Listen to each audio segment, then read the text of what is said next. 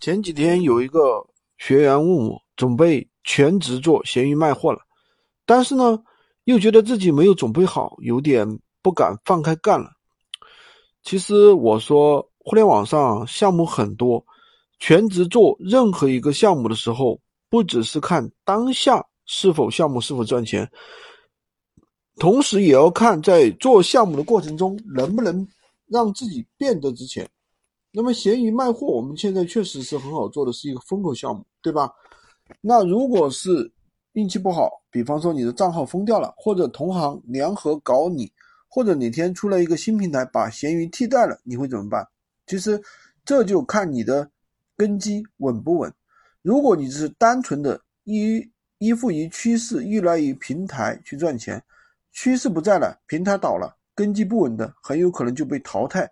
能活下来才是真正有本事的。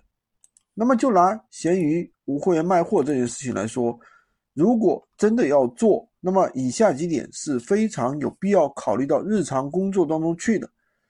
这也是我经常跟学员们私下提到的一个内容。不过呢，这些换到其他项目上也是一样适用的。这本质都是让事情变得有积累性。这些内容适合想搞大钱的人。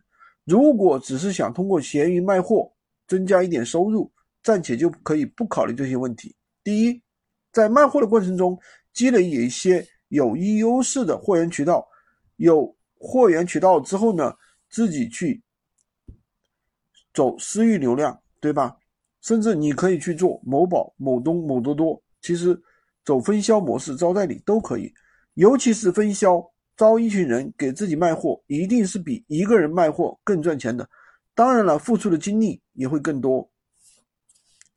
最开始呢，我是没有这个意识的，因为去年四月份，一名做电动车的姐姐报名我的闲鱼课程，因为她自己手里有店，也做二手电动车的，那我觉得利润挺高。后来呢，我啊让一部分学员跟她卖二手电动车，结果的话，出奇的效果好。才意识到这个玩法的一个威力的巨大性，所以一直鼓励其他学员去挖掘有优势的货源一起合作了。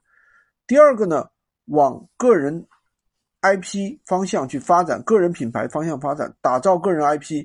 不过大多数人，你让他去做 IP，大家问的问题是我做什么样的 IP，我能为别人抬提供什么价值，我擅长什么。很多人知道做 IP 的一个好处，但是不知道怎么去做，无从下手。但是当我们掌握一项技能之后就不一样了。所以说，对于闲鱼卖货的朋友来说，可以把自己在这个领域当中的经验分享出去，帮助他人的时候就成就了自己。这也是我的闲鱼爱课程里面为什么会增加一个打造 IP 的一个课程，教大家利用闲鱼卖货切。切换到更高价值、更值钱的这个个人品牌的打造这个赛道，你把闲鱼卖货这个项目换成摆地摊、种地、炒菜、穷游、工地搬砖，然后呢去分享这些故事经验，都能行得通。因为每个领域都会有每个领域的 IP，个人品牌一定会比项目本身更值钱。第三，多账号运营，拼能力、拼执行力，这一点就不展开讲了。大部分人是。这样想的，开工作室批量搞，批量玩法积累性在哪里？比如说，一个号一个月能带来一千的利润，一年才一万二，十个号呢就能变成十二万，相当于把单位时间产出产量累积的更高了。这就是很多人在项目跑通之后立马招兵买马的一个原因。但是对于上面两点呢，批量玩法更适合。小人群范围更小一些的，有有点重资产能批量玩的人，一定是具有一定实力的。上面两种玩法呢，更适合轻资产的人，我觉得适合更多的人。希望今天的内容能给大家带来一些启发。如果你想学习更多的一些干货，可以关注我，订阅我的专辑，当然也可以加我的微三二零二。三五五五三五，获取闲鱼快速上手笔。